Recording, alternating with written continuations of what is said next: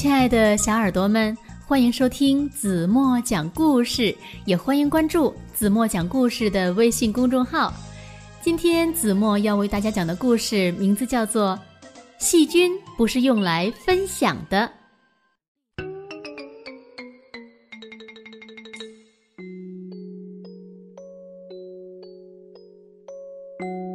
小朋友们，你们知道什么东西非常小？小到你看不见，但是呢，又能让你生病。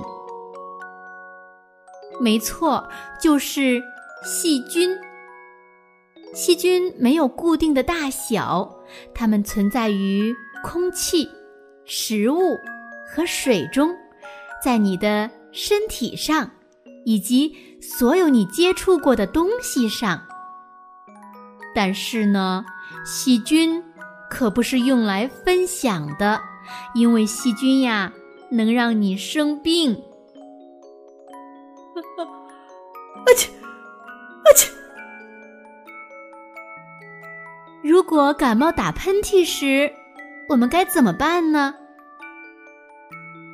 在细菌跑出来之前，我们呀要赶紧用纸巾捂住鼻子和嘴巴。擤一下鼻子，擦干净，然后呢，把纸巾丢掉。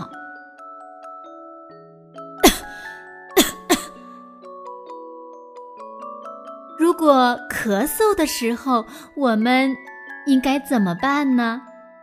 小朋友们想一想。对了，同样是在细菌跑出来之前，我们呀要赶紧捂住嘴巴，像这样。或者是这样，甚至是这样。如果咳嗽或者打喷嚏时用手捂过嘴或者鼻子，那么呀，你得赶紧洗手了，因为因为什么呀？对了，因为细菌不是用来分享的。一旦你的手沾到了细菌，它们呀会通过很多方式传播。比如说，当你和人拉手的时候，玩游戏的时候，和别人击掌庆祝的时候，都会把细菌传染给别人。记住了，无论什么时候，只要你接触了别的东西，你手上的细菌呀。就会留下来，甚至呢，你还有可能沾上其他新的细菌。那小朋友们可能就要问了，在生活中有哪些地方可能滋生细菌呢？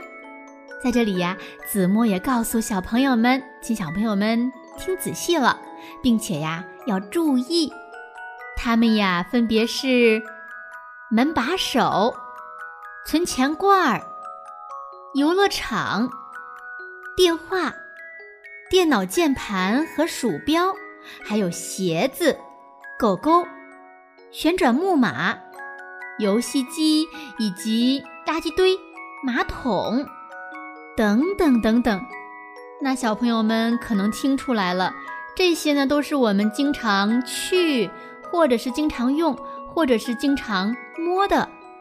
那这些东西呢，非常容易滋生细菌，而且呀，细菌在那里呢，可以存活两个多小时呢。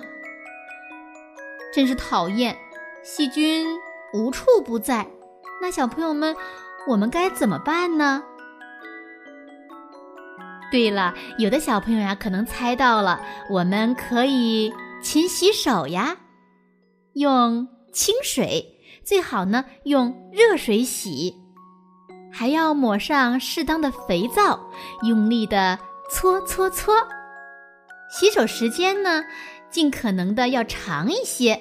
你可以一边洗手一边唱字母歌，或者是生日快乐歌。当然了，你还可以唱两遍哟。要仔细的揉搓指尖、手掌、指甲和手腕。现在可以冲洗了，冲一冲，冲一冲，冲一冲，让那些细菌顺着排水管流走吧。再见，细菌。然后用干净的毛巾把手擦干净。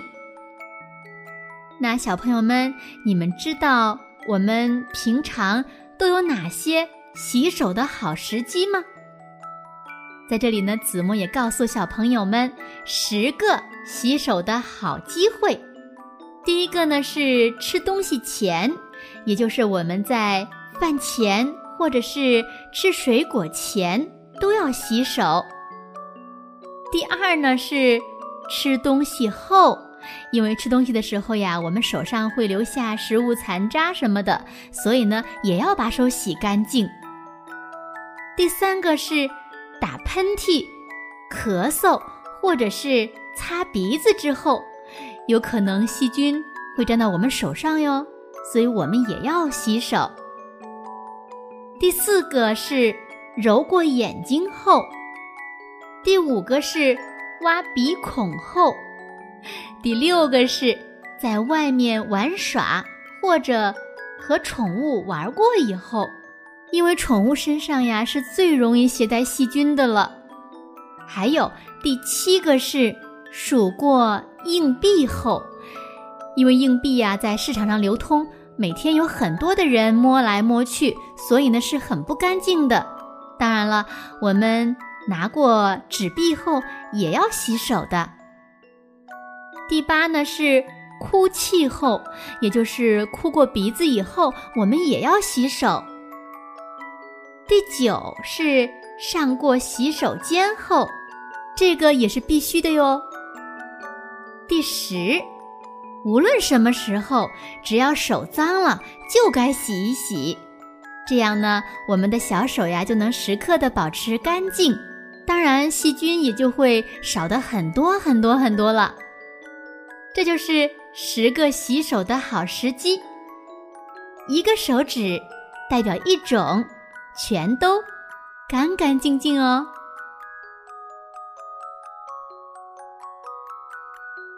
好了，亲爱的小耳朵们，今天的故事子墨就为大家讲到这里了。嗯，你们记住了吗？细菌可不是用来分享的，因为细菌呀会让我们生病的。那今天。子墨留给小朋友们的问题是：在故事中呢，子墨讲了洗手的好时机，总共有几种，分别是什么？小朋友们可以给爸爸妈妈讲一讲，然后呢，凭着记忆在评论区给子墨留言，让子墨听一听谁是一个听故事最认真的孩子，同时呢，又是一个最爱干净的好孩子。好了，今天就到这里吧。明天晚上八点半，子墨还会在这里用好听的故事等你哦。轻轻的闭上眼睛，一起进入甜蜜的梦乡吧。晚安喽。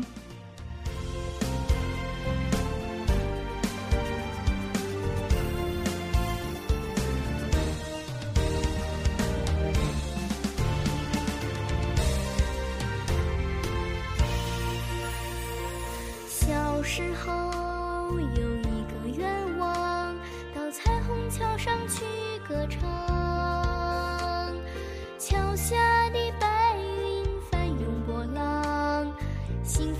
心飞向远方，长大了有一个梦想到彩虹那边去飞翔，没有风雨，没有忧伤，七彩天空洒满阳光。